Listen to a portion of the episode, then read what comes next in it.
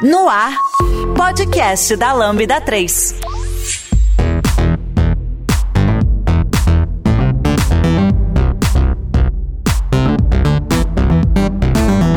Olá, eu sou Giovanni Bassi, esse é o podcast da Lambda 3 e hoje vamos falar sobre a .NET Conf e todas as novidades que foram anunciadas, ou pelo menos a maioria delas. Aqui comigo estão Robson Amorim, Lucas Teles. Não esqueça de dar 5 estrelas no nosso iTunes, porque ajuda a colocar o podcast em destaque. E não deixe de comentar esse episódio no post do blog, no nosso Facebook, SoundCloud também no Twitter. Ou se preferir, mande e-mail pra gente no podcast.lambda3.com.br.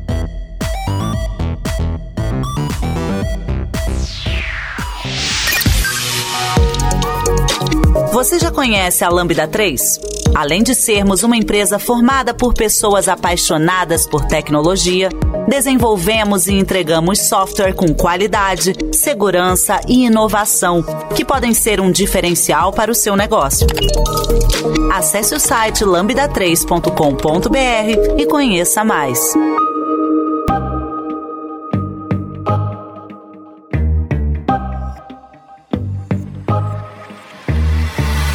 Pessoal, a gente teve a .NET Conf, foi dia 8, né, de novembro, né? Então, um mês aí, é, mais ou menos antes do, do pessoal que tá ouvindo agora esse episódio, talvez um pouquinho mais de um mês. É, e foi junto com o lançamento do .NET 6, né? Eu, eu achei curioso que esse ano eles anunciaram o .NET 6 um dia antes, né? A conferência começou na terça, eu acho, e eles anunciaram na segunda, né? É, geralmente eles fazem no mesmo dia, dessa vez foi um dia antes, não sei porquê, mas enfim, rolou. E eles anunciaram um monte de outras coisas também, né? Eu queria saber saber assim de vocês. A gente tem um lançamento do .NET todo ano agora, né? Geralmente agora em novembro mesmo, tudo. Uhum. Então a gente entrou numa cadência de previsibilidade, né? É, e a gente meio que já sabia o que, queria ser lançado, porque eles vêm lançando um monte de previews, todo mês saiu um preview, e, já, as, já tinha uns dois meses que o pessoal já podia usar em produção com o suporte da Microsoft, lá no Azure e tudo mais, né? Então é, é, é a gente foi convivendo com essas novidades sendo anunciadas bastante tempo, né? Algumas mais de ano, né? Então eu queria começar de vocês, assim, entendendo o que, que vocês gostaram mais, assim, né? O que, que vocês mais esperavam nesse lançamento, desses lançamentos todos que aconteceram na .NET Conf. Né? Foi o .NET 6 mesmo? Foi algum Visual Studio, alguma ferramenta, alguma melhoria na linguagem que você esperava muito, uma coisa no Azure? É, o que, que vocês mais queriam é, ver que foi finalmente entregue? Acho que para mim o que eu mais esperava, na verdade, desde o, de quando anunciaram o Maui, né? É, porque isso vai ser uma peça fundamental ali pro Maui para atingir os objetivos, foi o Hot Reload de C Sharp, né? Então esse tava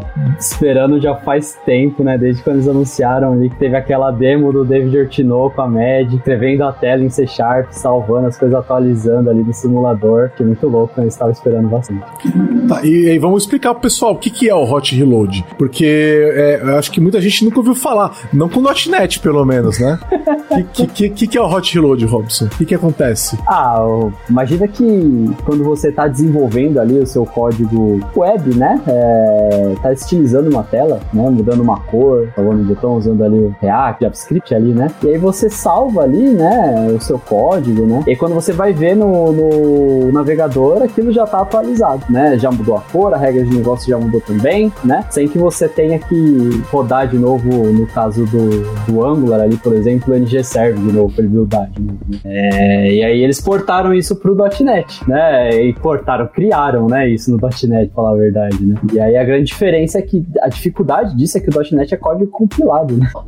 Sim, e, e, a beleza é que a aplicação não para de rodar, né? O hot do hot reload é isso, né? Eles alteram o código que tá rodando. Exato. Inclusive, os valores que estão em memória continuam valendo, né? Então você tinha um contador ali, você setou ele para número 3, por exemplo, aí você trocou alguma função lá, o contador continua com o número 3, cara. Exato, é mantém estado. É, ele mantém estado, cara. E assim, eu tenho mexido com isso, é impressionantemente rápido. É muito rápido, cara. E eles portaram algumas coisas do Hot Reload pro Visual Studio 2019. Vocês viram isso? Não vi, já tem. É, eles portaram, é, não, não tudo, mas algumas coisas estão portadas pro Visual Studio 2019. Então, até legal o pessoal que tá ouvindo, se não tá no 2022, que nós já vamos falar mais sobre ele também, né? Mas, é, de repente, buscar atualizar pro 2019, a última versão que tem aí, porque eles portaram algumas coisas pro 2019. Cara, eu consegui fazer hot reload, isso em 2022, tá? Com uma aplicação legada da Lambda de, em Webforms. Caraca,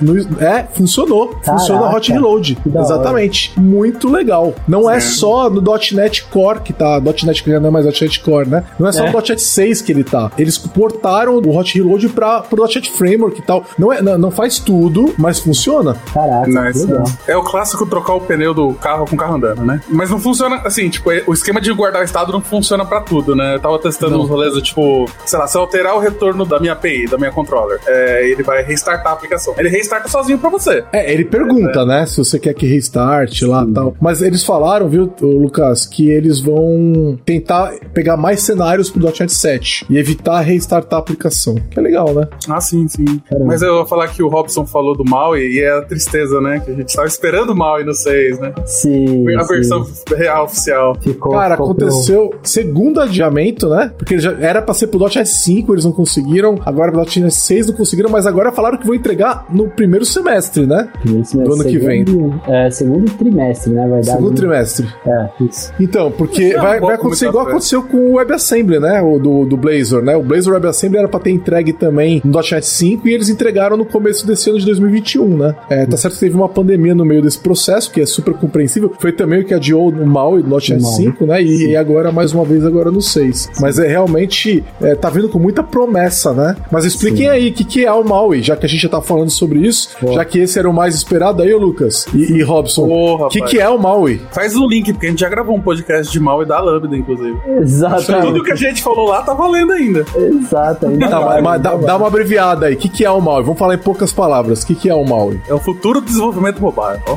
Vixe, E aí, ficou, aí tá intenso, hein, cara? Eu diria, eu diria mais, viu? É, é o futuro do desenvolvimento do .NET. É verdade. É porque ele não é só mobile, né? Verdade. Exato, exatamente. A Client apps, né? Aplicações de é, rich applications, que se chamava antigamente, né?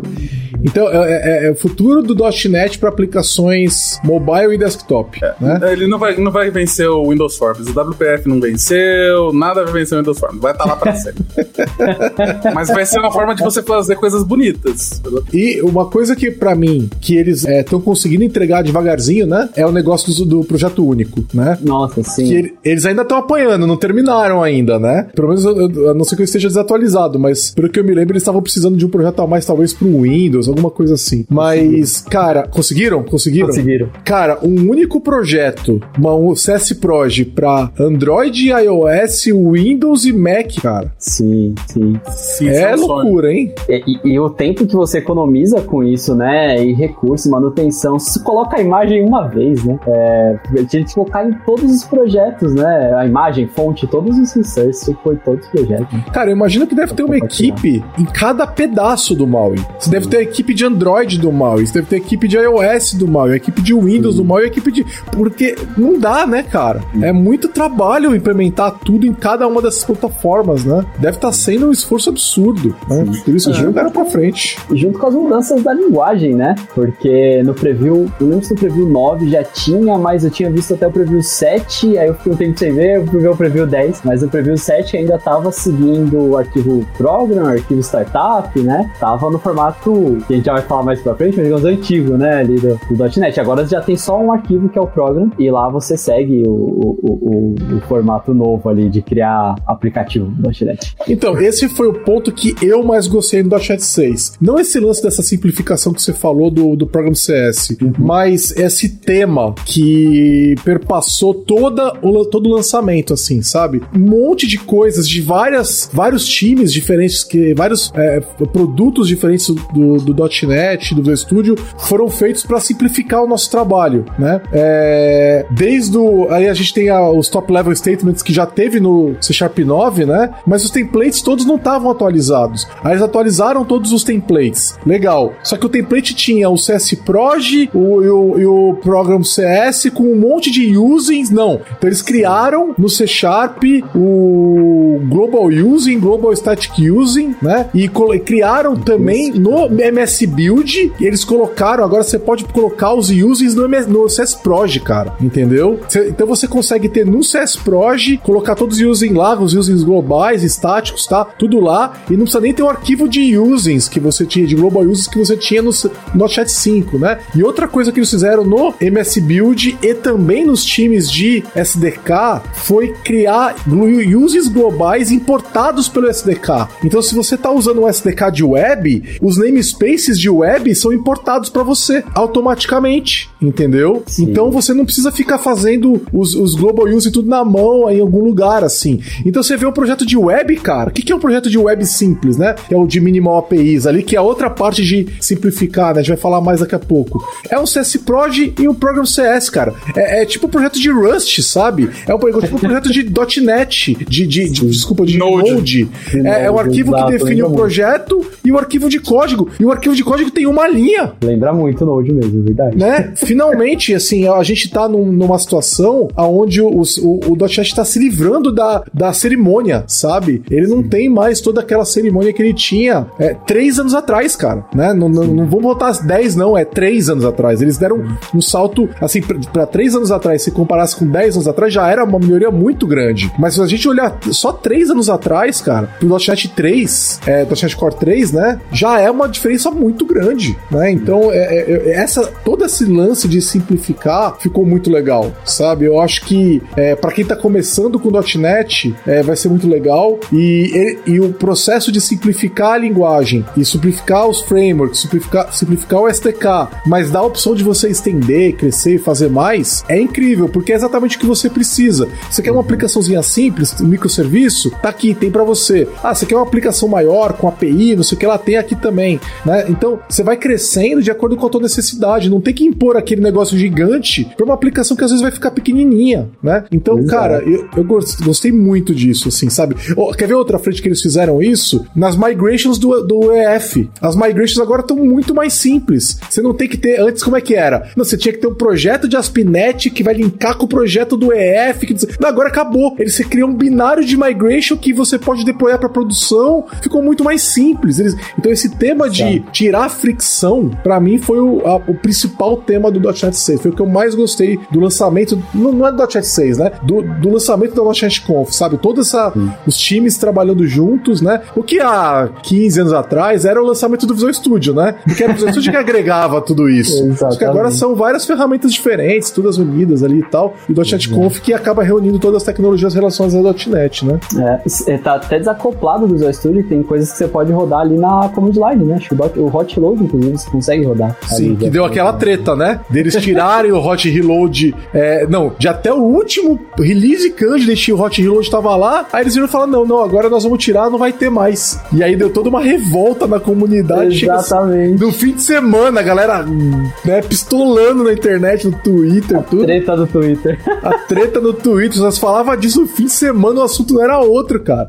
E aí, de repente, segunda-feira, os caras vêm e falam, não, não, a gente vai dar rollback disso aí. Deixa quieto, deixa quieto. Deu ruim, deu ruim. É, é eu, eu, não sei, assim, eu acho que foi uma boa lição pra eles, né? Tipo, eles, pra eles refletirem é, como lidar com open source, né, cara? É, essas decisões, eu acho assim, se eles não tivessem posto o hot reload no .NET CLI, nunca, ninguém ia ter reclamado se ele saísse só pro Visual Studio. Mas tira, colocar e tirar, cara, foi um tiro no pé. Foi é, realmente um tiro então. no pé. Até aquela tá thread do, do debug, que, que também não é open source, foi revivida por causa dessa treta. Sim. Inclusive, eu tô lá nessa thread do, do debugger, né? Cobrando deles uma posição, porque é, é, eles não, não se posicionam naquela thread, né? Do GitHub, do, da discussão se os. Pra quem não tá, não, não tá acompanhando, os debuggers do .NET não são open source. Você só pode rodar eles no Visual Studio Code ou no Visual Studio, né? Então, ou então alguma ferramenta Microsoft e tal. E tem toda uma discussão de por que, né? Por que, que eles não são open source, né? E já essa discussão tava parada há dois anos e foi reacendida por causa do debate do Hot Reload, né? Maravilhoso. Então, como, como a gente tava falando do Hot Reload, só para trazer um outro ponto honroso aqui do Hot Reload que eu vi na, na apresentação, é que ele funciona com testes, vocês viram? Sim. Muito louco. Você, Muito legal. Só salva ali o teste, manda executar e já era, não precisa nem recompilar. Cara, eu tenho Ruby Feelings de 2009, assim, sabe? Tipo, do, com autoteste, que a gente codava em Ruby 2009, 2010 e tinha esse tipo de funcionalidade que era muito rápido, porque o Ruby não é compilado né? E aí você salvava o arquivo e ele executava o teste que tinha mudado muito rápido e a galera de Ruby falava, olha como a gente é cool, né? É, e, e surgiram umas ferramentas de autoteste, até o próprio Visual Studio é capaz de fazer isso já tem um tempo, mas não com o mesmo, mesmo desempenho, porque você tinha que recompilar o teste e tudo mais, demorava, né? Sim, até o, recentemente no Visual Studio, isso não, você não precisava recompilar tudo, ele era mais rápido, né? Mas acho mas que agora, era só naquela versão mais cara, não é? é era só não, no Ultimate. Não, era só no Ultimate? Eu acho é. que era só no Ultimate. Hum, e agora? Bem, eu sei que não era no Community, isso eu tenho certeza. A, agora, essa versão, ela tá em experimental ainda, mas você tem que entrar no Studio, habilitar e aí ela funciona. Lá no Teste Explorer, se você salvar o arquivo, ele já executa o teste novamente, é isso? Não, não, você não precisa recompilar o projeto. Tá, entendi. Você, você altera o arquivo, manda executar o teste, ele já pega o código. Ele pega pro Hot Reload. Legal Exato, isso, hein? Reload, legal. Porque o Hot Reload tem uma opção ali no Studio de você trabalhar com o arquivo salvo, você viu? Porque você tem a opção de clicar no botão e uhum. tem um checkboxzinho ah, ali que é. Você salva. Salva, ao salvar. Que é o workflow que você quer, né? Exato, exato. Você salvou, ele já executa, né, cara? Sim, é. E eu não quero ficar apertando Ctrl S pra salvar, eu quero salvar automático. É, existe essa opção, tá? Na verdade, assim, ó. Se, você tem a opção de rodar ao salvar e você tem a, a opção de via linha de comando, lá de linha de comando, via atalhos do teclado, ele mandar o hot reload e não precisa estar tá salvo. Então, tipo assim, você pode ter alterado o código, mandar o comando do hot reload e ele já faz mesmo sem salvar o arquivo. Entendi. Mas o, o Visual Studio, eu não lembro agora. O Visual Studio não tem autosave? Eu sei que o VS Code tem, que ele salva sozinho conforme você vai alterando os arquivos. Não sei. Visual Studio, eu acho que não, não me lembro de ter visto ah. isso. Mas seria legal se tivesse mesmo. Opção tem no VS Code? Devia ter. Olha. Tem um monte de coisa que não tem no, no Visual Studio que tem no VS Code, né? Um monte, né? E, e eles têm, têm puxado ideias. Tanto que, assim, tem sido um problema, né? Porque eles trouxeram algumas novidades de JavaScript no Visual Studio 2022 também e tal. Nem olhei, nem olhei. Pra mim, o Visual Studio morreu enquanto ambiente de desenvolvimento para JavaScript. Não, não, nem considero, nem considero. Não, nem instalo não. nada de JavaScript, né? Mas nem, nem olho para isso. Né? Às vezes eu tô mexendo no projeto e ele abre o TypeScript assim do nada, eu fico, mano, o que que tá acontecendo aqui? TypeScript não tá aqui não. Pois é, não é aqui, né? Tá, tá, tem alguma coisa estranha.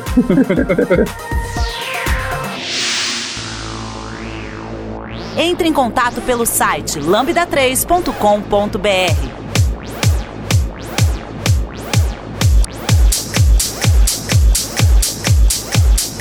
Eu acho que a gente pode tirar umas coisas da frente também e falar um pouco mais do .NET 6, né? Eu acho que é importante a gente mencionar que ele é uma versão LTS, né? Suporte de longo prazo. Essa, essa versão vai ter suporte por três anos, então até 22, 23, 24, né? Até novembro de 2024 ele vai ter suporte. Então é, é a versão ideal para quem quer é, iniciar um projeto que vai terminar de repente logo logo, né? E você não quer ficar dando manutenção dele de novo, né? Então você pode ir lá em 2024 abrir esse projeto projeto, sei lá, só para manter ele tendo suporte, nós já vamos estar em qual versão? Então, vamos ver, em 22 vai ser a versão 7, em 23 vai ser a versão 8, a gente vai estar na versão 9, nova versão que vai sair. Você poderia pegar o novo LTS que vai ser a versão 8 e atualizar ele só no, no 8 ou até deixar para atualizar no 9 daqui a 3 anos, né? Então é, é a versão boa para isso. E é uma versão boa se você tá num projeto de longo prazo, vai ficar 3, 4 anos vivo também, porque aí você vai atualizando todo ano e tudo bem também, né? Então é, é a versão ideal para todo mundo atualizar, né? Exatamente. Até com é pegar... as mudanças que tiveram, né? Acho que é bom atualizar para você seguir o bonde, né? Não ficar para trás também. Acho que é, é, ideal. É, e aí, ó, aí a gente já pode aproveitar e falar do .NET Upgrade Assistant, né? Que é a ferramenta de auxílio para atualização. Então você pode pegar um projeto MVC lá e mandar Webform, Webforms não acho que não dá. ASP.NET MVC é, com .NET Framework e mandar ele atualizar e ele faz o tem que fazer. Web API, Windows Forms, WPF, tudo isso daí dá. Agora, eu fico pensando, será que ele consegue fazer isso com .NET 5? Ia ser legal, né? Eu não testei. Não, não vi também, mas seria interessante. Né? Tipo que tem as aplicações com Angular, que você roda o NG Update lá e ele já atualiza tudo. Se o .NET Upgrade Assistant conseguisse atualizar .NET 5 para .NET 6, o .NET 3 para .NET 6, ia ser louco, hein? Agora, eu fiz um teste num projeto da Lambda com o .NET Upgrade Assistant. É, é bem legal, porque você... Ele te dá a opção de ir atualizando tudo, né? Mas você não precisa. Você pode falar assim, ah, eu vou só usar ele para atualizar o projeto para que ele aquele SDK style, né? Sabe o que ele faz aí? Ele começa a usar aqueles projetos com o XML do CS Proj mais enxuto. E você pode usar o .NET CLI pra buildar ele, entendeu? Hum. Então, você pode pegar aquele projeto antigaço e assim, ele não, vai, ele não vai tirar o .NET Framework, nada. Ele só atualiza o formato do projeto, entendeu? E aí você pode já usar o .NET CLI com ele, entendeu? Nossa, é bem bem legal. E usar package reference também, em vez de usar o package config do, do, do Nuget. Vocês lembram do package config lá de Ô, mil anos atrás ali? ô, se lembra. Então, você pode usar o package reference também, que é bem, bem legal. Então, esse cara permite que você. Ele, dá, ele vai passo a passo, assim, sabe? Tipo, ah, agora eu vou atualizar tal coisa, agora eu vou atualizar outra coisa. Então, a primeira coisa que ele faz é isso: é transformar o seu projeto, as dependências em package reference. A segunda coisa que ele faz é, é ir pro modelo de SDK mais novo. Daí, aí, lo- logo depois, ele já vai e atualiza para as versões de .NET e tudo mais, né? Aí ele, ele coloca dependências, tipo, ele coloca um NuGet no seu projeto pra, ah, você tá indo de .NET Framework para .NET Core, não tem tal coisa. Então ele vai lá e coloca a dependência que faltava, sabe? Remove dependência que não funciona mais. É bem interessante. Da hora, Assim. da hora, legal. É toda ferramenta pra tirar fricção de update é. É, a gente tá falando dos Muito legadão antigo, né, mano? Os legadão de 10 anos aí, né? A gen- o .NET Core foi lançado quando? 2016, eu acho, né?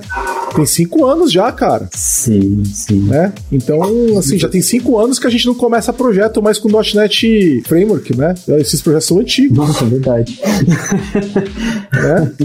É da hora, ele tá no GitHub também, né? Depois a gente bota o link aí pra vocês verem. E tudo por linha de comando, né? Achei bem da hora. Sim, é bem legal, bem legal mesmo. O que mais vocês viram que vocês querem comentar do .NET 6? Ou de alguma outra coisa? Pô, acho que a gente pode falar do desempenho, né? Porque isso é um rolê que a cada versão eles ficam aí vários nodes mais rápidos. É, é que o Node tá ficando mais rápido também, né? Então a corrida É, então. tá boa. Tá boa? Mas tá boa. é, eles O fizeram... que não é uma métrica fixa, né? É, não é uma meta. E é verdade, pra ninguém, né? O pessoal de Rust também não tá parado lá. Mas ele- eles fizeram duas coisas que foram legais. Eles atualizaram, reescreveram, na verdade, o CrossGen, que era o engine deles para que faz a compilação do código, né? É, não o código para IL, que que faz o código para IL é o próprio compilador do C Sharp, né? Mas o que faz do IL para frente, né? Então, é, ele era escrito em C++, eles reescreveram em C Sharp. Então, esse projeto é um projeto de reescrita. Sem, a ideia deles não era nem colocar nenhuma funcionalidade nova. Mas aí já veio uma funcionalidade nova, que é o PGO dinâmico, que é o Profile Guided Optimizations, optimi- otimizações guiadas por um perfil. Esse cara, ele é opt-in, ele por padrão não fica ligado, né? Mas ele consegue dar uns bons ganhos, porque ele fica observando o que, que a aplicação tá fazendo e ele vai otimizando a IL em tempo de execução. Ele reescreve, a IL não, né? Ele vai, ele, ele vai otimizando o- as instruções finais, o código de máquina final que vai ser executado de acordo com o que ele percebe que tá rodando, né? Então é isso que é o PGO. A ideia deles é habilitar o PGO estático, que ele faz essa análise já antes da sua aplicação rodar, observando o seu binário. E aí ele vai usar umas questões de aprendizagem de máquina tal, para aplicar isso no seu, no seu binário final. Mas o PGO desse momento ele é, ele é dinâmico e é opt-in, ele não roda por padrão, né? E o CrossGen 2 ele tá compilando o seu código para uma, uma versão final, né? Usando é, inclusive algumas otimizações para aplicação iniciar mais rápido e tudo mais, né? O CrossGen 2 na prática ele é a base pro futuro, né? Igualzinho aconteceu no Roslyn, quando eles reescreveram o compilador do C Sharp do VB em C Sharp e em VB para poder evoluir o compilador mais rápido, porque o compilador C++ estava com código muito complexo, né? Por causa da natureza do C++ mesmo. Eles reescreveram o CrossGen para permitir criar novas funcionalidades de- nele no futuro. Então a gente deve ver mais ganhos de desempenho no .NET no, no futuro, também por causa dessa reescrita do CrossGen. Então é um, é um negócio é, muito interessante. E aí, assim, as imagens de Ready to Run, que são as, as imagens já de binários, já compilado para código de máquina, também já estão sendo geradas pelo CrossGen 2 e tudo mais. Então é um negócio, cara, foi uma tarefa gigantesca que ninguém tá vendo, porque tá tudo debaixo do capô. A única coisa que a gente vê é a melhoria de desempenho lá na frente, que eles inclusive nem esperavam nessa versão. Isso tem sido uma preocupação recorrente, né, da- do time do .NET, né? Todo release tem uma melhoria de performance. Né? Sim, sim, eles têm um time de performance, né? Os, o, os blogs, os posts que eles fazem de performance são insanos. Insanos. Sim, eles têm, tipo, dezenas de páginas onde os caras entram é, no detalhe, é, detalhe para falar onde que eles estão otimizando um de, ah, determinado registrador, é, usava tal informação, agora a gente mudou. Então, cara, é muito interessante aqueles posts ali. E assim, você tem que conhecer bem o .NET para conseguir ler aqueles posts. São ceboia geral. Né? Eles fazem um por versão normalmente, né? Todo ano eles fazem um, né? Contando o que, que eles estão fazendo. Uhum. E eu acho que assim, essa melhoria do Hot Reload deve estar tá vindo junto. Eu não sei se ela tá vindo junto no CrossGen. Eu imagino que deve ter alguma discussão ali no meio. Mas o lance do build incremental deve ter a ver com isso também, né? Sim. Toda essa questão de build incremental, Hot Reload, deve ter alguma conexão aí com o CrossGen, eu imagino, né? E com a compilação do compilador do C Sharp também, né? Uhum.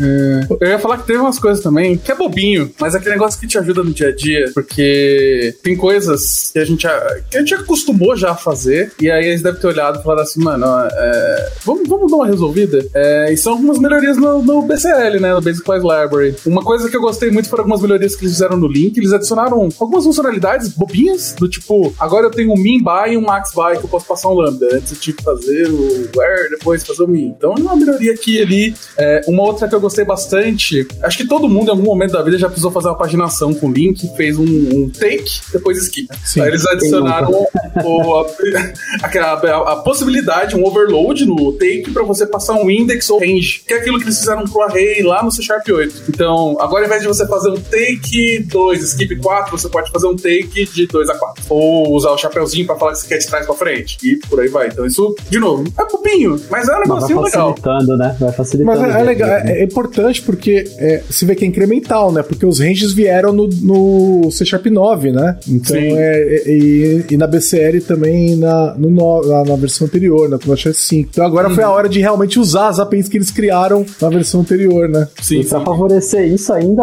chega de import link em todas as classes, né? Com esse tipo de use lá. Use ah, link. sim. Global Usage sim, Link pra mim tá a primeira né? coisa que eu coloco. É. pois é, eu acho que nem precisa, né? Ele já deve estar tá, deve tá no SDK deve já, tá. eu acho. É, tá no Deveria. Se não, se não tá, deveria. É, teve outras coisas legais pro TPL, né? Pro nosso famoso Sync Await. É, a gente tem agora um, o Periodic Timer, que é, eu acho muito louco que a gente não tinha um timer que usa o Async Await, né? Que usa o TPL padrão na BCL. Então, beleza, se você quer um timer que você quer fazer, usar todas as vantagens do Async Await e tal, você quer, por exemplo, fazer um for a cada X tempo, tem um nativo que se chama Periodic Timer. Interessante, bom saber que existe. É... E o. Antigamente, antes de ter o TPL, a gente tinha um carinha chamado Parallel For, que era se usar mais, mais, mais é, fazer o, algum processamento paralelo e tudo mais. Que, como ele veio antes, ele não tinha suporte, claramente, pro TPL. Então, agora a gente tem. A gente tem o Parallel, o Parallel For que você pode dar um await. É... E um último não, item né? que eu. É, putz. Aqui, hoje eu acho que é mais raro, ainda mais no dia a dia a gente escrever código que usa paralelização, mas é bom saber que tem agora. É, e por final, enfim, a gente tem dois tipos novos, dois, dois structs novos para representar só, só tempo e só data. Time only e date only. Finalmente, né, meu? Finalmente, né? É vários finalmente nessa, nessa sessão do tempo. Né? É tipo morrer por milhares de cortes de papel. São coisinhas é, é, coisa que eles podiam ter feito, né, cara? Coisa que não ia dar trabalho meter um date only lá, né, cara? É. E... Isso eu nunca entendi porque não tinha. Eu falei, não, date time resolve. Eu vou, vou fazer a minha reclamação que eu já fiz aqui do podcast várias vezes, que o VB tem literal de, de datas e o C Sharp não tem até hoje. Entendeu? Eu acho um absurdo que o C Sharp não tem literal de datas até hoje. Tá Agora tem. Hã? Agora. Ah, não, você tá falando tipo de. Literal, literal ah, tá. de datas. Né? Que no, C no VB é com aquele Sharpzinho, né? Você faz uhum. o Sharpzinho e escreve a data e você não, e auto, ele já tipa como data. Aquilo é muito bonito, cara. Ah, sim, sim. É realmente, isso é uma coisa interessante. Pô, então, se, Será que tem alguma proposal disso? Se não tiver, a gente abre. Não, já perguntei pra eles, eles falaram que não vão fazer. é. É, outra coisa legal, o suporte para ARM64, né? Agora é suporte generalizado para ARM64 no Windows, no Linux, no Mac. Estão suportando o M1, né? Também do Mac, é, nativamente, sem emulação, né? Sem o Rosetta lá. Então, pô, isso é legal porque é, dá para você codar agora com, com o, o .NET no, no Mac com M1. Agora, o, o Visual Studio 2022 do Mac, ele já funciona no Mac com M1, vocês sabem? O Visual Studio for Mac funcionar na mesma frase, é Hã? É, Studio for Mac se funcionar é. Não, ele funciona, cara, mas. funciona, mas eu só não sei se ele tá funcionando no M1, na verdade. É, é mais ou menos. É, eu não vi essa parte do M1 também. Ele tá em versão preview ainda, né? Não, tem, não foi lançada a versão stable dele. É, saiu a versão do preview 3, né? É, é, eu vi que eles deram várias, várias melhorias aí nesse, nesse preview, mas não tá, não tá ainda alcançando o Visual Studio, né? Do é, não, não alcança. É, uma, da, uma coisa que vai doer bastante aí pra quem é desenvolvedor .NET e usa o Mac, né? É que o Hotload não tem nem comentário dele pro, pro Mac, pra falar a verdade, o hotload de, de .NET. O que saiu nessa versão foi aquela, aquela janelinha de contribuição, né? Vocês deram um destaque ali nos vídeos é, do repositório do Git, né? É isso no Visual Studio for Mac, né? Você tá falando. Visual Studio for Mac, isso. Se você for pelo CLI, vai funcionar. É, não, pelo CLI, pelo CLI sim. Inclusive o Maui também não tem suporte ainda no Visual Studio for Mac pra você entrar e dar play. então Nossa. você tem que ir, linha de comando, aí você builda, né? Aí depois você vai na IDE, aí você dá play, né? É, se você só der o play lá, não funciona. Você tem que primeiro buildar por linha de comando, depois o Studio Format ele tá um pouquinho atrás aí ainda. É, eu. É, você precisar, você poderia fazer na linha, na linha de comando, né? É, que é o que sobrou. E eu acabei de ler aqui no post de 8 de novembro sobre o Studio Format, o preview 3 dele, não tá suportando ainda no, no M1, mas que eles vão fazer funcionar no M1. Legal. Tá? Então, num, num preview futuro, né? Eles acho que nem deram data ainda, né? Do, do Visual Studio Format, eles já falaram que vai, quando é que vai sair? Eu não vi. Eu, eu assisti os, os lançamentos lá, principalmente do mal, e assisti bastante, não falaram nada de data de lançamento. Falaram, ah, vai ser lançado, né? É isso. é, diz que ele já tá funcionando com o .NET 6 e tal, né? Mas não dão data, né? Então. É. Ah, tá aqui, ó. A gente planeja lançar no primeiro semestre de 2022. Tá, tá bom. Junto com o mal, então. é, exatamente. Vai sair junto com o mal, então. É. Né? E parece que vão usar para, para, vão começar a usar o ano, né? É igual, porque até recentemente era 8.5, 8.6, né? Não estavam usando uh, o, o, o, ano, né? E agora vai, vai ficar, vai acompanhar o número que tem pro Visual pro Windows. É, é legal, né?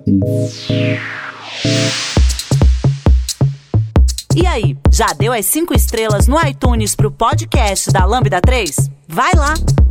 No Visual Studio para Windows, o que, que, vocês viram que falou assim, putz, que incrível isso que tem no Visual Studio para Windows novo que não tinha antes? Vocês viram alguma grande novidade que valia a pena comentar? Que, que tipo, ah, não tinha isso antes e está, está muito diferente. Ah, eu vi, mas é, puxando sardinha aqui pro lado do mal e de novo, né?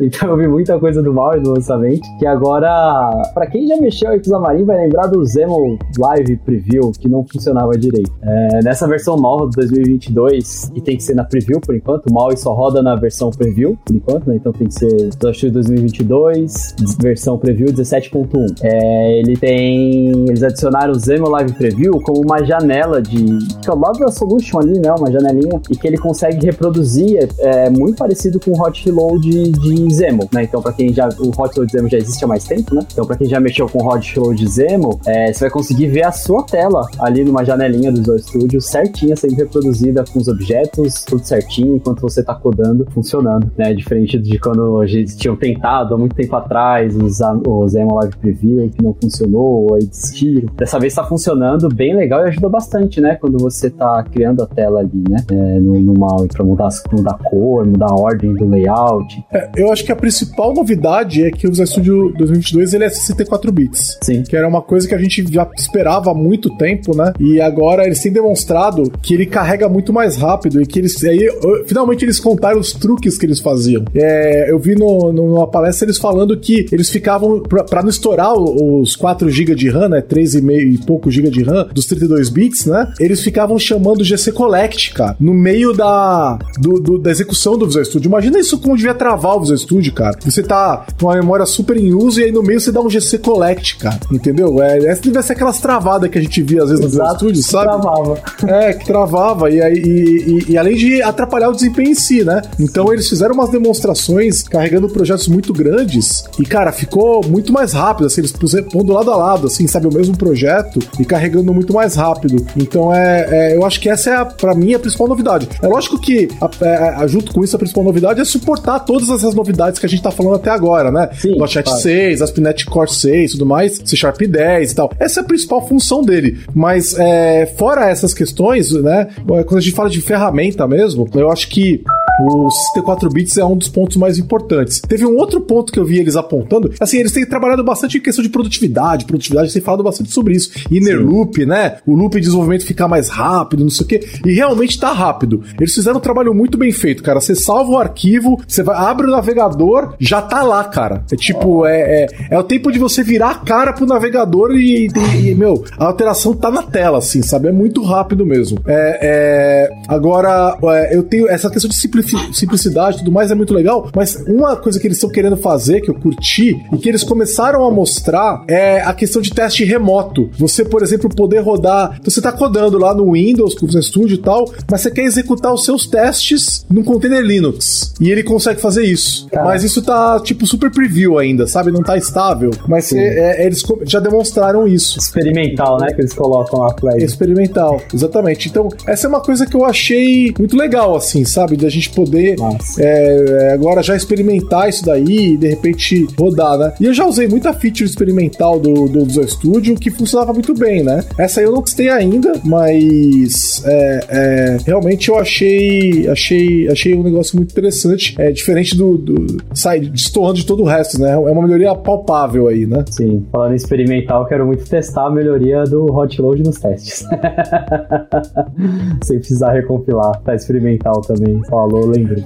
É, e outra coisa que eles fizeram é, é, que eu tô usando o preview do Visual Studio 2022 há muito tempo, né? É, mas eu acho que é do 2022. Dele adotar o tipo. Você já reparou isso daí? Tipo, quando você usa var e ele tem a inferência do tipo, ele coloca do lado do var, ele coloca o tipo, por exemplo. Ou quando você passa um, um argumento para um método, ele coloca o nome do argumento do lado do, do, do, do seu argumento. Assim, você passa assim, por exemplo, número 1. Aí ele coloca assim, tipo, ID. Ele coloca ID dois pontos assim do lado, assim, sabe? Então ele te ajuda a entender. Era uma coisa que o ReSharper já tinha há muito tempo, né? Uhum, e agora sim. tem nativo no Visual Studio esse negócio. Eu achei legal também, sabe? Detalhezinhos na, na, na, no editor de código que, que deixam isso aí mais, mais bonito. Eu acho que isso é novidade do 22, pelo que eu me lembro. Não tinha esse no 19, né? É que eu tô tanto tempo com ele que às vezes eu me confundo.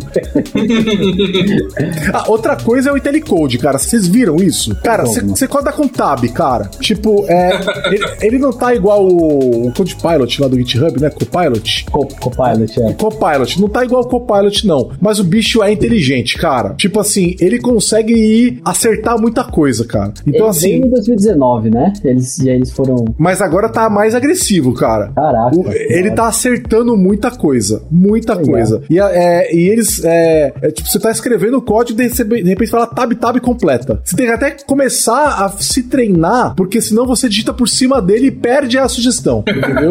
Cara, tá muito legal. Vamos automatizar o Stack Overflow aí. é, é isso aí. É que faz tanto tempo que eu não uso Windows que eu não tô pegando as novidades do Visual Studio antes. Então, eu, eu lembro do IntelliCode que ele veio no, no Visual Studio 2019 e aí a gente teve, né, saudades dos eventos presenciais. A gente teve o, o lançamento de evento do Visual Studio lá na Lambda e aí eu falei de IntelliCode, né, ele veio lá. Mas é, ele tava bem básico. Eles estão chamando essa parte do IntelliCode de Whole Line Completions, né, completar a linha inteira, né? Então é Legal. é isso que eu tenho visto, assim, sabe? De eu dar o tab-tab e ele, ele simplesmente completar. Ele não acerta sempre, mas ele acerta bastante, tá? Legal. Então tem sido, tem sido bem legal mesmo. E no Git, eles colocaram é, suporte para múltiplos repositórios. Então, se tiver submódulos e tal, mas também tá sob preview, né? Não tá na versão final. Eles falaram, falaram que eu colocar na versão final e acabaram não, não entregando, né? Então tá em preview também. Sim. Mas é isso, acho que Visual Studio é, já era uma ideia muito boa e os caras estão tendo dificuldade de encontrar coisa a mais para fazer lá dentro. eu vou fazer logo 64 pra galera parar de reclamar. tá, e aí a gente teve é, duas linguagens novas, né? C Sharp 10, versão de linguagem C Sharp 10 e F Sharp 6. VB não. VB não tem novidade. Não tem linguagem, não tem função, não tem uma versão nova da linguagem. Eu sei que o Teles tá ligado no F Sharp aí. Ô, Teles, o que, que, que, que rolou aí no F Sharp 6 que valeu a pena? Você fala, putz, isso aqui é, é, muito legal. Tem uma coisa que eles fizeram, de novo, sistema de simplificação, né?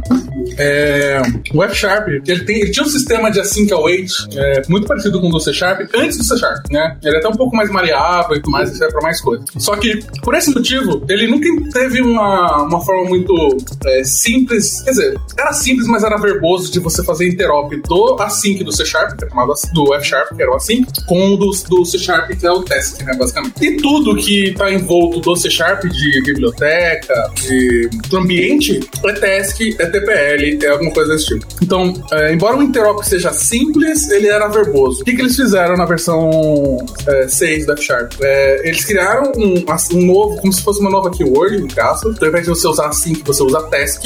E ele faz interop nativo, sem nenhum, sem você ter que fazer nada com as tasks do C Sharp. E o melhor de tudo, ele ainda funciona com as nativas do F Sharp. Então, você consegue usar os dois asyncs de forma transparente. Você nem percebe que você está fazendo essa alteração. Então, isso ajuda muito o interop, porque isso realmente era algo que era doloroso. Toda vez que você tinha que fazer de um ponto, você tinha que meio que ficar convertendo de lá para cá, e agora você não precisa mais. É, para fazer isso, eles tiveram que implementar todo o rolê de máquina de estado, que é igual do async await do C Sharp faz. Então, eles, eles atualizaram o sistema que, que se chama Putrid Expressions para conseguir ficar muito mais performático, para revelar menos alocação. Então, tá muito mais rápido essa versão da F Sharp agora. Isso é uma vantagem absurda. Um segundo ponto legal é que eles, eles estão de vez largando mão de tudo que é o Camel, né? Pra quem não sabe, o F Sharp ele é um. Ele nasceu como um dialeto de OCaml para .NET. Sim. Então, até recentemente, qualquer código OCaml ainda seria um código, ou pelo menos até a versão que ele nasceu, seria um código é, F Sharp válido. É, eles começaram a abandonar e deprecar coisas que eram só de OCaml. Por exemplo, você concatena string com um circunflexo, né? Chapeuzinho. Só se você usar Cara, eles estão deixando, eles estão deixando algumas Estão dando identidade. Mas a linguagem obsoletas, porque isso é uma coisa que o C Sharp não faz, né? É coragem isso aí. É uma coisa que eu admiro muito é, eles fazerem isso, porque é, é, a, a, linguagem precisa evoluir, né, cara? E algumas construções começam a ficar antigas. E o time do C Sharp sim, sim. não deixa a funcionalidade obsoleta, cara. É legal que o time do C Sharp tá fazendo isso. É, é admirável, cara. Sim, um, um, exemplo mais simples de todos, eu lembro que eu tava codando F Sharp com o Robson um dia desse, que era você acessar um array no objeto, você tem que colocar o nome da variável, ponto, abre colchete e coloca o índice. Aí você tem o um ponto entre coisa e o, e o, e o índice. É, agora eles tiraram, você não tem mais o um ponto né, nessa nova versão. Nossa, bem mais então, tipo, bonito, hein? Bem mais bonito. É, é bem melhor. E isso era o que? Era legado de Ocaml. Então não precisa mais. Eles falaram, agora não vai ter, não precisa. Pronto, resolvido. É, assim, é porque não é mais, né, cara? Pela 20 anos a linguagem já, né? Não, sim. Pode ser ela, ela mesma. No C Sharp 10 eu não vi grandes novidades, né? A impressão que eu tenho é que ele, o C Sharp tá nessa entrega, nessa versão, ele tá basicamente suportando todo o resto. Esses esforços de simplificação, etc., são a base de, de, dessa versão. Então, por exemplo, os uses globais, né? As melhorias em Lambda, basicamente para atender as APIs mínimas do ASP.NET Core, entenderam? Pouca novidade, assim. O Record Struct que eles lançaram, achei legal, né? Então você pode ter um Struct que é um record, é, é, é, legal, né? Mas, cara, um dos caras que eu realmente esperava, que era um, um salto adiante na linguagem, que muita gente estava esperando e que é falado há anos, e finalmente eles começaram a implementar e tá funcionando em preview, é o membros estáticos de interface, sabe? É, e isso ia permitir começar a construir uma estrutura de shapes que eles estão prometendo há anos e que mais uma vez eles adiaram, né? E evoluiu o sistema de tipos do C Sharp. Não entrou, não entrou, ficou como preview, né? Eles até criaram uma, uma um iNumber, né? Que tá num, no get separado, lá no pacote separado para você poder fazer operações tipo de agregação em números eh, sem saber se é um. Você poderia fazer uma soma de um número, sem saber se é um double, se é um inteiro, se é um. Sabe? E aí você chamando, ele iria compilar já com o desempenho certo tudo mais, né? Porque lembra que a gente tem que evitar boxing, né? Então tem toda uma questão complicada ali de como é que você evita é, é, esse boxing, né? E eles não entrou, não entrou. e esse era, pô, era a feature que eu mais queria nessa, nessa versão e eles cortaram. Sim, né? mas tá na beiradinha. No próximo é certeza que chega. Ah, cara, pois é, Quem será, sabe né? No 10.1. Mas desde o C 7 eles não fazem é, subversões, né? É, eles não vão fazer. Eles não fazem versão ponto .1, a não ser que eles já falaram sobre isso, né? Eles só fazem versão ponto .1 se eles tiverem algum problema realmente que eles precisam resolver. Então eu acho muito difícil ter um 10.1, né? É, e aí eles têm que estar alinhados com a, a, com a versão principal, né? Então eles têm que estar alinhados com o .NET 7, eles têm que estar alinhados com um monte de coisa. Por outro lado, o .NET 7 vai, não vai ser uma versão LTS, né? Então qualquer problema que acontecer é só um ano e pouco de suporte, né? Então, de repente é a versão para experimentar mais. Eu acho que isso pode ter influenciado, sabe? Tipo, vamos colocar uma feature tão grande numa versão que não é LTS, não. Vamos colocar numa versão é, que é um suporte mais curto e a gente tem um tempo para estabilizar, testar ela e tudo mais, né? Então talvez tenha sido isso. Ah, e VB, até teve post sobre VB na versão de 2022, mas é ferramental. Tipo, não tem nada de novo no VB. Então, é, é, é basicamente para consumir as coisas que você faz pro C Sharp e, e por aí vai, né? Então, uhum. enfim, é, é uma, eu acho que eles lançaram algum template novo no VB, que não tinha antes, mas tem grandes novidades no VB. Mas assim, em geral eu gostei. Acho que tem, tem, tem algumas coisas que acho que a galera já pede há tanto tempo que o C Sharp chegou. O, o, tudo bem que o esquema das lambdas lá, pra você ter inferência de lambda, é um negócio que foi feito por causa dos minimal APIs pra ajudar e tudo mais. Mas era uma coisa que a galera já pede há tanto tempo. Pô, putz, que saco, né, É, então você, agora você consegue colocar o retorno da lambda, né? Então você colocar antes do argumento o tipo do retorno dela. É, e posso, é, então isso é bom pra usar com var, porque eu preciso escrever funk, blá, blá, blá, o action e tal. Fica muito mais simples. Sim. E eu, eu teve um outro, eu vou falar que eu adorei, é uma coisa que eu, eu tava acompanhando acho, desde 2017, a proposal, que era tirar, é, ter o namespace por arquivo. Ah, sim, pilot namespace. A gente Cara, a de código de quatro em megabytes. É, e a gente tinha quatro espaços em todos os arquivos de C Sharp sem necessidade, na maior parte das vezes. Tirar essa indentação. Obrigado, obrigado, gente. Eu, foi, é um negócio bobo que eu falei, mano, obrigado. Você falou dos record structs. É, uma coisa que eu achei legal também que eles fizeram é que agora o if, que a gente só usava com records, funciona também com structs normais. Não precisa ser record struct pra você fazer o if. E Sim. também com objetos anônimos. Então, se você já tinha um objeto anônimo, você pode modificar ele adicionando alguma coisa com o if, que é bem interessante. Eu acho que o próximo passo do, do, do if é, seria com. Eu não sei se ele já entrou nessa versão. Você usar métodos construtores e o if. Ele tá funcionando já nessa versão? Não, acho que não. Não, né? Acho que não, né? Eles estão devendo isso aí também. Não, Só te falar que uma coisa... coisa que eu achei estranha hum. foi o fato de que record structs não são imutáveis por padrão. Se você quer que ela seja imutável, você tem que colocar record read only struct. É, pra manter o read only. Porque né? é meio.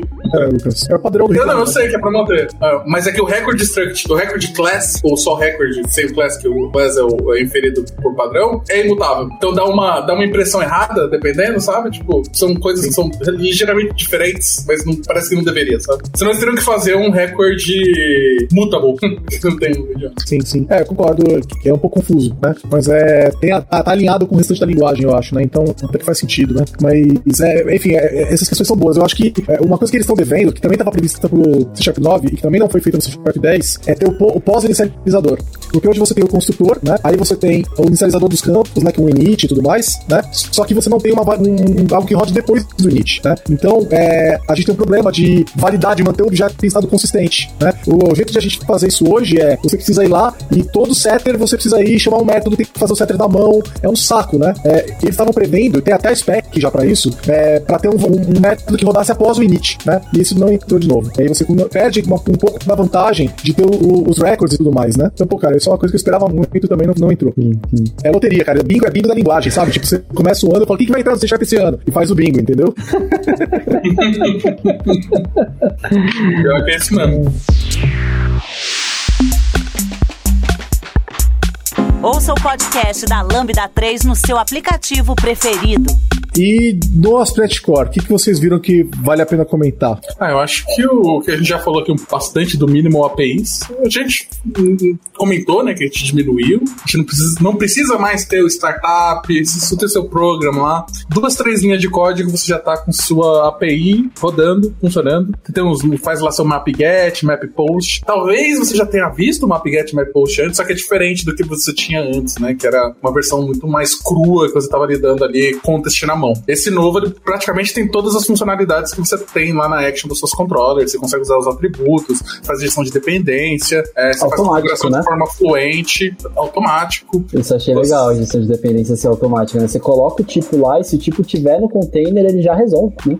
Sim, sim. Eu só achei, eu acho legal, mas eu achei, eu acho um pouco mágico que ele tem uns esquemas para você fazer, você criar parsers é, customizados. E aí você tem que ter um método ah, estático de try parse na sua classe e ele vai saber, ele vai usar pra tentar parciar algum valor, alguma coisa assim. O que é legal pela funcionalidade. Né? É, exato. É. E outra coisa é que o desempenho com APIs mínimas ele é quase o dobro do desempenho com controller, né? Então é um negócio interessante isso daí também. Vai fazer diferença nessa frente. E teve um monte de melhorias também no Blazor, né? Então o Blazor, Nossa, pô, o Blazor, assim, não, não dá nem pra entrar assim tanto no Blazor, porque tem tanta coisa, né? Então finalmente o WebAssembly tá na caixa, né? Agora que ele saiu na metade, no começo do ano, né? Eles diminuíram o tamanho do download do Blazor WebAssembly. Quase né? metade. Exatamente. Componentes mega, dinâmicos. 1.1 mega, eu acho, mínimo agora. Sim, sim. É, tá ficando, tá ficando mais razoável, né? Sim. Eles estão chipando a OT agora, se você quiser. Então, é claro que você vai ter um custo. Vai- é, eu vi um exemplo lá que ele tava fazendo tipo uma, uma, um- um- uma janelinha gráfica lá com umas bolinhas. Colocou a OT, virou tipo 10 vezes mais rápido, assim, na hora. É, o problema é. explica aí o, o aí, Lucas. É, significa, o que acontece? Normalmente, quando. E como é que funciona o Blazor, né? Ele tem um runtime do .NET no seu browser, no WebAssembly compilado, que ele vai rodando suas DLLs interpretando aquele em tempo real. Quando você está fazendo OT, significa que eu vou compilar pro nativo, entre aspas, né? Pro, pro nativo, pra, pra aquela plataforma, tudo que precisa. né? Então esse código não vai ser digitado, né? Que a gente fala, que é o just in time. E aí você tem a opção de você compilar dessa forma, e eu, como eu falei, você vai ganhar 10 vezes a velocidade. Qual que é o, o problema de você fazer isso? O seu app aumenta de tamanho absurdo, porque todas as, as coisas que seriam interpretadas não tá fixas ali. É, e aí o bagulho aumentou, tipo, quase 4, 5 vezes. Então é uma troca aí, tem que tomar um pouco de cuidado. Mas é legal saber que é algo que você já tá chipando no Blazor. Então você precisar É, de performance e tamanho não for um problema, É um bom, é um bom cenário para empresas que estão numa, numa rede interna, né? Fechada. É, então, assim, é, no Blazor normal você baixa DLLs e a compilação acontece na- pelo, no seu navegador para WebAssembly e com a Ele, você baixa direto o WebAssembly, né? Só que é muito maior.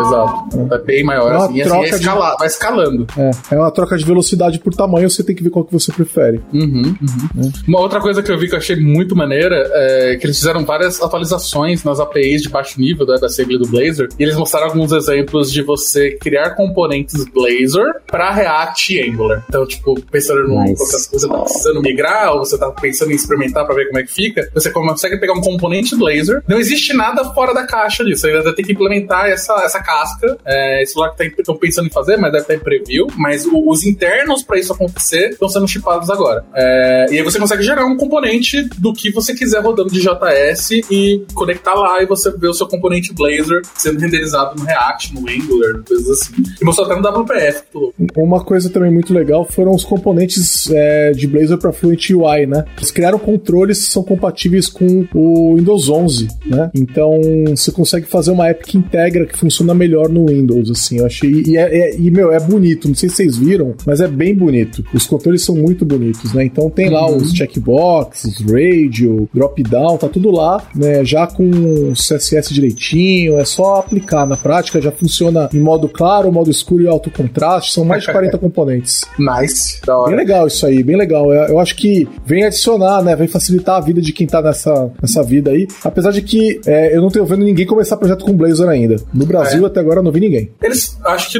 eles dão uns exemplos lá no vídeo, só que eu esqueci. A Microsoft tipo, parece que estão fazendo uns negócios internos agora com Blazor, de verdade. Que Também faz pouco tempo que saiu, acho que exige que eles já estejam usando isso demais. Mas, é, vamos ver, vamos ver. Tem um outro ponto que eles lançaram, que eles mostraram também, que eu achei muito incrível, que é você fazer link de DLLs no Blazor. É, se você já mexeu com C Sharp, tal, sabe, tipo, precisou mexer, é, consumir alguma DLL nativa de Rust, de C e tal, você tem uns externs lá, essas coisas que você normalmente vai usar no C Sharp para linkar o seu código com é, essas libs nativas. E normalmente você precisa de uma lib nativa para cada coisa, para cada plataforma e tal. É, o que, que eles fizeram? Isso funciona agora no Blazor e você consegue linkar uma- um código compilado para WebAssembly em outra linguagem. Por exemplo, em Rust. Você consegue fazer um link exemplo, de um código compilado em Rust para WebAssembly no seu código WebAssembly C Sharp do Blazor. É, o exemplo que eles deram foi a lib de SQLite, que é, eles colocaram lá no browser o, o Framework com, com o SQLite. Falaram, será que funciona? Aí na versão anterior não funciona, na nova eles tiveram que compilar a versão, o- a, a dependência é, nativa do SQLite da lib que conecta para o WebAssembly. Aí você coloca no CS Proj que você tem uma- um link nativo desse, desse arquivo é, e só funcionou. Então você começou a rodar tipo, um SQLite no browser com C Sharp. Aí ele fez alguns exemplos legais que você usar cache com Int Framework para fazer o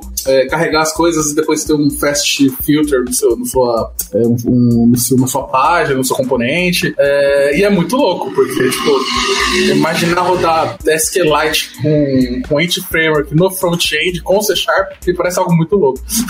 Sim, é interessante pra caramba, né? E, só que você tem que fazer o build todo do nativo também na sua máquina, né? Não... Sim, é, sim. Essa é o. Fazer isso aí. Mas a, a, o pessoal tá tão na vibe do WebAssembly que, tipo, Rust C é tão tranquilo de compilar pro WebAssembly hoje em dia. Isso depende, vai. Mas, tipo, Rust uh -huh. é. Rust é. Rust, Rust é. Esse é. Rust é. Rust é. Eu, vou, eu vou falar aqui, Rust é. é Rust C é. dependendo é. É que nada em C, assim, em comparação é. da dificuldade padrão de fazer as coisas com C, tá ali. tá na média. Sim. Fora isso, assim, é, nenhuma grande novidade for, é, no ASP.NET fora esses pontos, né? Assim, você tem, lembra de mais alguma coisa que vale a pena comentar? São coisas menores, né? Acho que a gente pode até pular, eu acho que não faz tanta diferença. É, a gente tava falando de Blazor, e aí de Blazor tem o Blazor Hybrid Apps, né? Ficou foi ah, bem legal também que eles lançaram. Que é basicamente você. É a união ali, né? Do Maui com o Blazor. Basicamente Até você vai. Né? Até que enfim. É, eu lembro agora... que eles mostraram o Blazor Binds for Xamarin um tempo atrás, bastante tempo atrás, que era fazer as builds de Xamarin com Blazor. Lembra? Só que você usava XAML com Blazor pra escrever Sim. as UIs. E eu falei, nossa, isso é muito legal. Isso, aí, isso é uma app web ou uma app desktop? Aí fica a dúvida, né? A do Binds que eu vi na época era nativa. É, tanto que você tava escrevendo o mesmo XAML mesmo. É, é isso aqui é, é, é, tipo o Atom, né? Tipo o Atom da. Desculpa, o Electron, né? É o Electron da Microsoft, né? Então, isso eles tinham mostrado antes, que era você fazer aplicativos do browser com o, no, o web apps com a casquinha do Xamarin com o Blazor lá dentro. O Binds de Blazor pra Xamarin na época era para nativo. Então eles estavam usando assim, a, a, engine do, do Blazor para você escrever o XAML. E agora, agora o Apps não, né? É HTML. É HTML e tal, mas ele você tem acesso no, no Code Behind, a Code Behind, né? As suas casas de negócio, aos devices nativos, né? A, as APIs nativas. Então ele roda de fato nativo, isso que é da hora. Ele roda offline. Então roda você pode nativo. ter, você pode ter um controle nativo ali do sistema operacional, um controle Windows Forms ou WPF, um pedaço da app, e em outro pedaço da app você pode ter um controle web do próprio Blazor. E eles, e eles se conversam. Se conversam, e você pode ter o seu app inteiro também em Blazor. E você trata essas chamadas, ah, eu quero acessar a câmera. Você pode tratar com if-def, né? Então você faz uma diretiva de compilação lá, se tiver no Android você acessa, né? E, e ele vai rodar, o mais da hora é que ele vai converter tudo isso para rodar nativo no Android. Achei isso bem da hora. Mas ah, ele, vai, ele vai converter inclusive o HTML? Inclusive o HTML. Pelo que eu entendi no vídeo, sim. Interessante, né? Sim, legal. O que mais tem de mais alguma coisa de Blazor? Ah, acho que não. não? É, e JaspNet acho que a gente também fecha, né? Porque sem grandíssimas novidades aqui, mas uma vez o foco de Blazor foi maior do que o resto do JaspNet, né?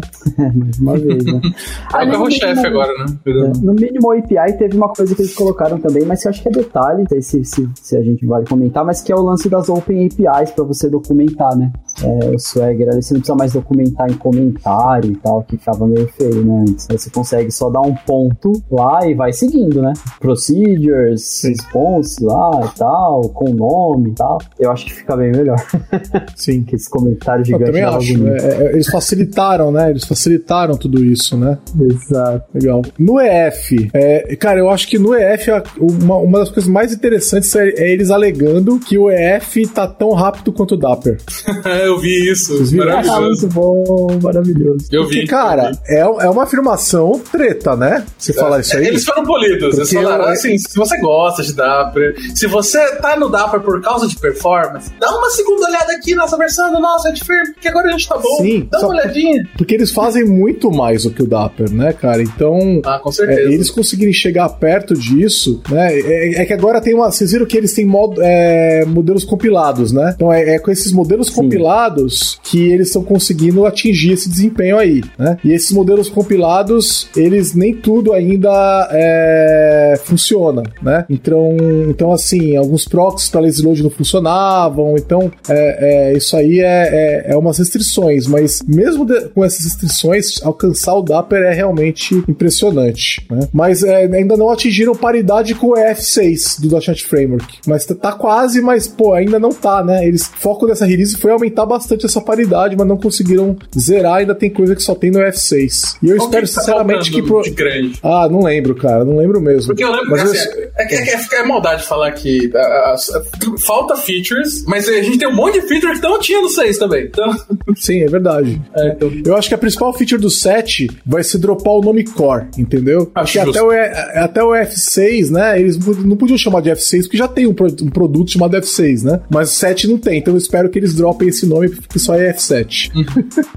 Vou falar que eu, eu achei muito maneira a API de tabela tabelas temporais para SQL Server. Ah, ficou legal mesmo. É, me lembra bastante a forma que eu uso Datomic, inclusive, né? Então, para quem não sabe, tipo, basicamente a tabela temporal é uma tabela que ela vai guardar um registro de todas as alterações que você tá fazendo naquela tabela no decorrer do tempo. E aí no EF você tem umas APIs, você tem que falar que é temporal, né, para ele saber, configuração do seu model builder, e você consegue ou pegar todas o histórico, por exemplo, para pegar tudo, todas as alterações que foi feita nesse registro específico, ou mesmo o que é o normalmente eu acabo fazendo no Datomic, me mostra como é que tá esse registro nesse dia, ou nesse, nesse date time. É, e aí ficou um fluente link, né? Do tipo, ah, me dá, sei lá, pedidos as off, eu acho que é as off, aí você passa qual a data, e o resto você vai escrevendo o link lá normal do seu Equerable e ele vai te dar naquele momento. Então, para históricos é, complexos, se você, se você precisar de alguma tabela, isso é muito poderoso. Tudo bem que isso é mais o SQL Server, mas a API ser simples e, e, elegante, eu achei muito bom. É, ficou fácil de, de escrever, né? Ficou fácil de entender. Foi legal também. Quase mágico.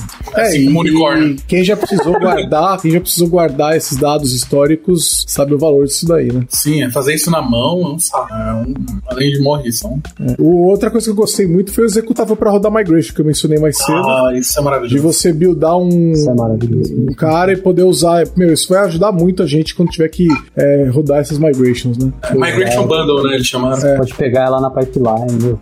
Eu tava fazendo o quê? Eu sempre gerava um script indepotente, mandava no meu build, no release, eu rodava esse script. Até algum momento que ele ia ficar grande demais, aí ia ter uma segunda abordagem. Mas, putz, ter o, o coisa direta é muito bom. O desempenho melhor, a gente já falou, né? Suporta e... Cosmos agora, né? Hã? Ah, é. Suporta mais Cosmos. e não funciona no .NET 5, tá? Então eles estão quebrando essa compatibilidade. Porque o EF vinha sendo retrocompatível, né? E agora não é mais. Já passou o Hibernation a essa altura ou ainda não? Ah, eu acho que hoje a gente pode dizer que é, são equivalentes se você quiser usar no dia a dia ali no Cipro. Tem prós e contras, né? Tem prós, Tem prós e, contras. e contras por dois lados, é. Acho Sim, que é. Tamo junto, né? Que é isso aí mesmo. Escreva pra gente, podcast.lambda3.com.br. E tivemos melhorias também é, no, acreditem se quiser, no Windows Forms. Olha só, nunca vai nisso? morrer.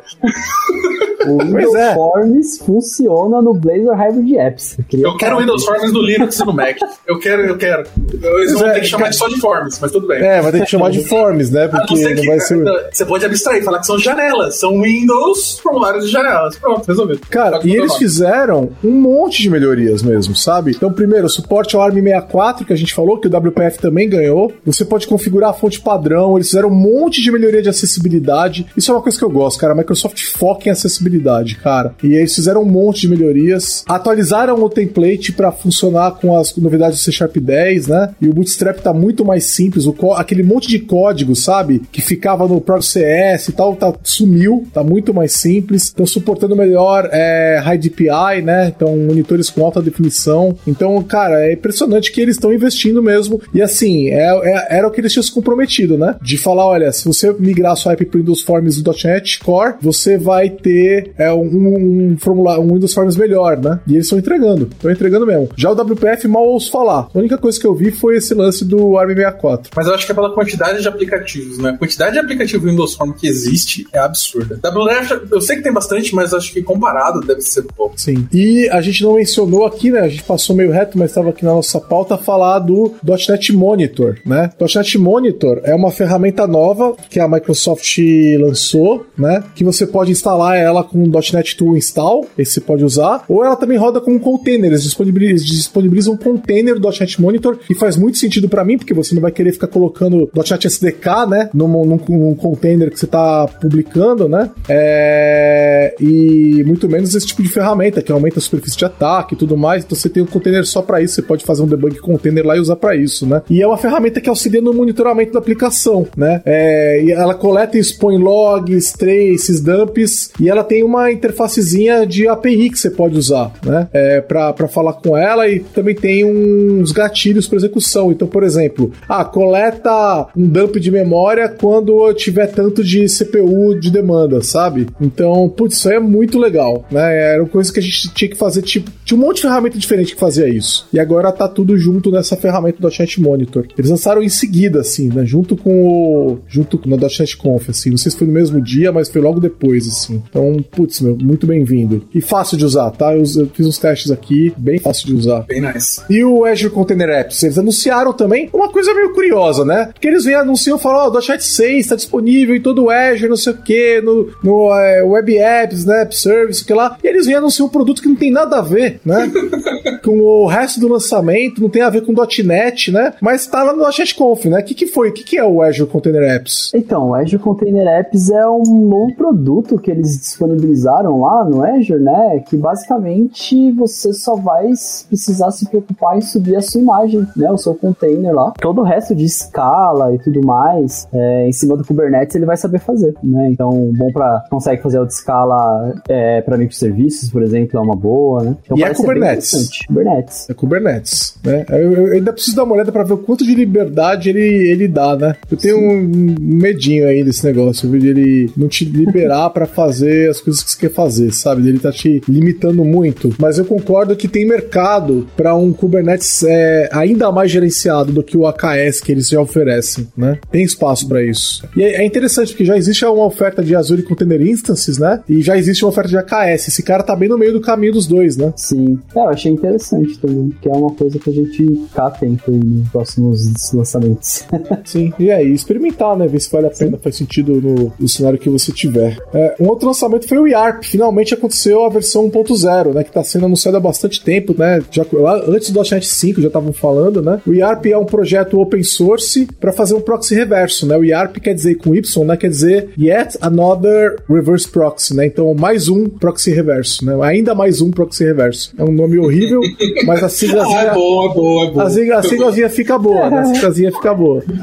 E eles têm usado já é, em vários lugares, eles anunciaram no .NET Conf que é, eles estão trabalhando com 7.5 petabytes de dados transferidos por mês é, com o IARP gerenciando é, no gateway do Microsoft Dynamics 365, né? E mais de 100 bilhões de requests por mês. Então dá para dizer que o bagulho aguenta a demanda, né? Não é pouco dado, né? E eu acho que uma das coisas mais interessantes do IARP é que ele é entregue como biblioteca. Eu, eu não sei se eles chegaram a concretizar a entrega como ferramenta também, que eles falaram que eu fazer, né? Onde você poderia configurar num JSON e tal. Mas é, eu acho que é muito interessante que eles entregam ele como biblioteca. Então, basicamente, você cria uma aplicação .NET, é, instala no GET dele e você pode configurar as regras diretamente no código. É muito interessante, porque ele já fica otimizado pro cenário que você está trabalhando, né? Então, putz, é, eu achei muito uhum. legal. E eles entregaram suportando o .NET Core 3.1, .NET 5 e .NET 6. Então, meu, muito interessante, sabe? Muito interessante. Estão usando também no Azure App Service, não, não sei aonde, mas eles estão usando também. Então, o negócio é interessante, assim, sabe? Eu tava dando uma olhada, muitos times da Microsoft pediu para a Microsoft desenvolver um proxy reverso próprio. E na prática, você já tinha um, né? Que é o ISS, funciona como proxy reverso, né? Mas vamos combinar que é um proxy reverso é, datado, né? De uma outra época, né? E o IARP não, né? O IARP é multiplataforma, né? Porque é baseado no .NET, né? Então é multiplataforma e, e muito mais leve, muito mais parecido com o que você teria hoje num Envoy, por exemplo, né? Ou no Nginx. É, é um negócio muito leve e muito configurável. Então, preparado para os tempos de hoje, né? Eu, eu, acho que algumas empresas vão adotar isso daí. Eu não, não ficaria surpreso a gente começar a ver sidecar utilizando IARP, né? Com alguma funcionalidade específica que funciona bem, de repente, dentro do Kubernetes que está rodando no Azure. Eu não ficaria surpreso se esse tipo de coisa começar a aparecer. Eu achei bem interessante. Finalmente saiu. Já o .NET Tai, que foi anunciado na mesma época do IARP, né? É, como preview, né? Tá abandonado, esquecido, ninguém fala mais dele, né? O Tai era um projeto de para fazer microserviços, né? Auxiliar na escrita de microserviços com .NET e tá sumido, anda sumidaço. Agora, um negócio, um outro lance que não tem nada a ver com isso é o Windows Subsystem for Android, né? O Robson me contou aqui antes da gente começar a gravar, eu falei, o quê? Eles anunciaram? Eu quero esse negócio agora. Conta aí, ô Robson, que negócio que é esse? Que eu, que eu, que eu vou, que eu vou, a gente vai desligar a gravação, eu vou ver como é que instala esse negócio na minha máquina, cara.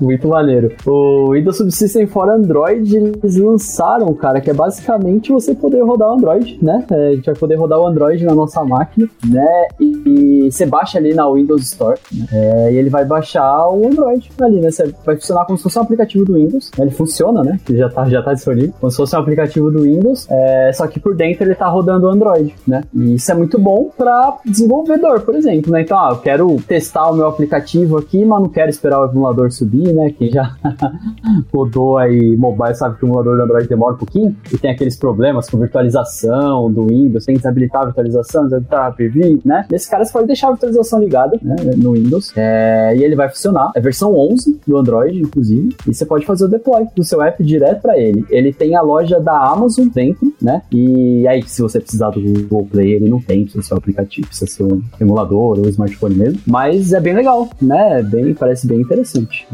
É, eu tô vendo aqui na página deles, né? É, você precisa do Windows 11, não tem suporte ao Windows 10, né? Não tem suporte. É, e só ainda tá no Insiders, cara. Não tá pronto ainda não. Não, então, é, ele tá pra tá quem mora nos Estados Unidos. Mas só se você tiver no Windows Insider. Você tem que. Então. Tá, é o que tá no dock aqui, tá? Eu tá falando é, aqui, eu ó. vi a galera rodando já.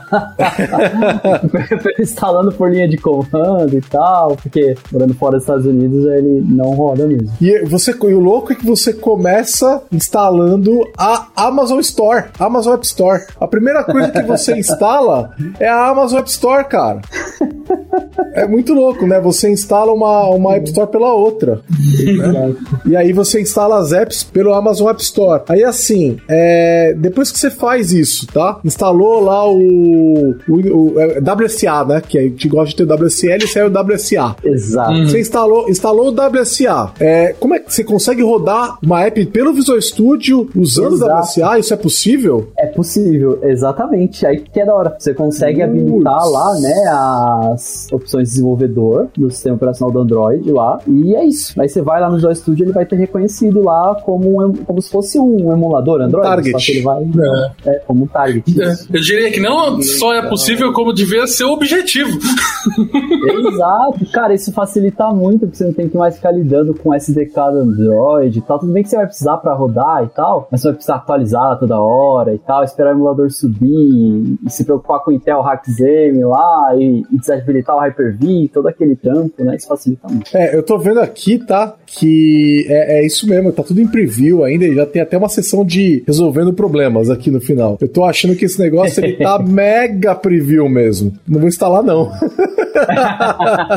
ah, vai instalar sim. Você gosta de viver perigosamente. Gente. Não vou, não. Talvez eu pegue aqui uma máquina. É, o problema é que você não pode nem. Vou pegar uma máquina velha e colocar, né? Porque não vai dar pra colocar o Windows 11, né? Então é. não dá nem pra fazer. Nossa, mas o pessoal mostrando isso. nos vídeos a demo da, da, da net. Da hora, né? é, é interessante, cara. É, é, pô, é um passo interessante. Quem sabe até o ano que vem eles não conseguem. Eu acho que isso tá restrito aos Estados Unidos, provavelmente por causa do acordo com a Amazon, sabe? Na, na Store. Hum. Porque talvez eles. A, a App Store da Amazon não esteja preparada para lidar com isso daí. Então eles devem ter fechado isso. Então ele fala assim: ó, não, faz o seguinte, fecha as apps pros Estados Unidos, que eu vou fechar a instalação só nos Estados Unidos. Talvez a App Store da Amazon esteja preparada para receber a informação de onde ela tá de fora, sabe? É, eu imagino. Ou então é algum acordo de, de direitos autorais, alguma coisa assim, né? Eu procurei aqui a, a App Store, a Amazon App Store aqui na minha máquina e não achei. Mas a minha máquina não tá configurada para ser. Está, pra achar que está nos Estados Unidos. Então não ia, não ia funcionar de todo jeito. Mas muito interessante. Mas eu não, mesmo assim, acho que eu não instalaria, viu? Por causa da. Tá muito preview, pelo que eu tô lendo aqui. muito preview. Mas interessante, cara. É, eles estão anunciando, falando que iam anunciar um tempão, né? Agora o pessoal já pode testar, né? Sim, bem legal. Cara, eu, eu imagino daqui a pouco a gente vai poder. Porque vai poder começar a instalar apps direto no Windows, cara. Vai ser maravilhoso isso aí, né? É, e, e, o dock que eu vi aqui é dock pra developer, tá? Pra desenvolvedor. Não é dock pra usuário final. Exatamente. É focado no desenvolvedor. É, mas... Talvez mais pra frente eles liberem aí pro, pro usuário final, né? É igual o WSL, né? Eles não anunciam o WSL como uma ferramenta pro usuário final, né? Mas na prática, se você quiser, né? Eu, é, no Windows 11 aqui, ele já vem com suporte à interface gráfica do, do Linux. Fiquei surpreso uhum. aqui um dia que eu fui rodar um comando, abri um Chrome com uma janela meio estranha e, e era do, do Linux do WSL, né? Então eu Isso imagino que, eu que o usuário que tá usando, né? Oi? Como é que tá o esquema de UI no WSL pra... pra tá perfeito. Pra... Assim, não, vou, não perfeito não tá. Ele tá bom. tá muito tá bom. bom. Tá, assim, tá às vezes você percebe... Tá, tá funcional. Você às vezes percebe alguma... Quando você redimensiona uma janela, às vezes você percebe, assim, um, uma, uns repentes, assim, sabe? E às vezes acontece da app toda ficar pintada errado, né? Uhum. É... Mas a maior parte do tempo... Isso aconteceu com o Chrome pra mim, tá? Com as outras apps não aconteceu. E a maior parte do tempo, ele, eles funcionaram bem. Cara, e a hora que eu fui instalar, é, eu não tive que instalar um milhão de coisas que vem junto com servidor de X e não sei o que lá, sabe? Eu instalei só a app, tipo, Aham. alguns megabytes e funcionou. Instalei só o relógio do Gnome, por exemplo. Alguns megabytes e funcionou. É ridiculamente Você- simples, cara. Você chegou a ver se tinha som? Porque eu lembro que isso Não era uma limitação também. Eu acho que ele tá com som sim, viu? Eu acho que ele Nice. tá com som sim. Mas eu não Boa. testei. Sendo bem sincero, não testei. A gente inverteu o Wine, é isso aí. É isso aí, é exatamente isso que aconteceu, cara. Invertemos o Wine. É que o Wine ele rodava nativamente no kernel do Linux, né? Ele tinha uma emulação Aham. no kernel do Windows. Aqui não é uma emulação, né? É uma VM leve, né, cara? Que sobe em milissegundos, né? É- A tecnologia que eles têm aqui no, no do Hyper-V que consegue fazer isso é absurda. É A gente tem o kernel do Linux, né? Também, a gente roda no... Exatamente. É impressionante. E eu acho que deve ser exatamente o que eles estão fazendo da- do, WSA, né? Deve ser de novo o kernel do Linux ali, de repente um pouco modificado pela Amazon, né? Porque a gente sabe que tem- eles fazem essas alterações, né? E estão usando mesmo, a mesma infra do WSL. Louco. Acho que fechamos, né? Faltou alguma coisa aqui pra gente falar? É, eu acho que não. Acho que não, acho que falamos de tudo. É legal. Ficou comprido, né? Mas, pô, um evento de três dias, né? A gente resumiu em uma hora e pouco. Tá bom, né? E acho que foi bom, foi Beleza. bom. Foi, foi bem. Ficou legal. Então, obrigado aí, é, Lucas. Obrigado, Robson. E, bom, ano que vem a gente faz outro. Porra, fechou. Boa. eu que agradeço. Sempre bom estar aqui. Valeu, pessoal. Valeu, Valeu, pessoas. Abraço. Até mais. Até a próxima. Você ouviu mais um episódio do podcast da Lambda 3. Indique para os seus amigos esse podcast. Temos também um feed só com assuntos de tecnologia e outro que mistura assuntos diversos. Toda sexta-feira, sempre com o pessoal animado da Lambda 3.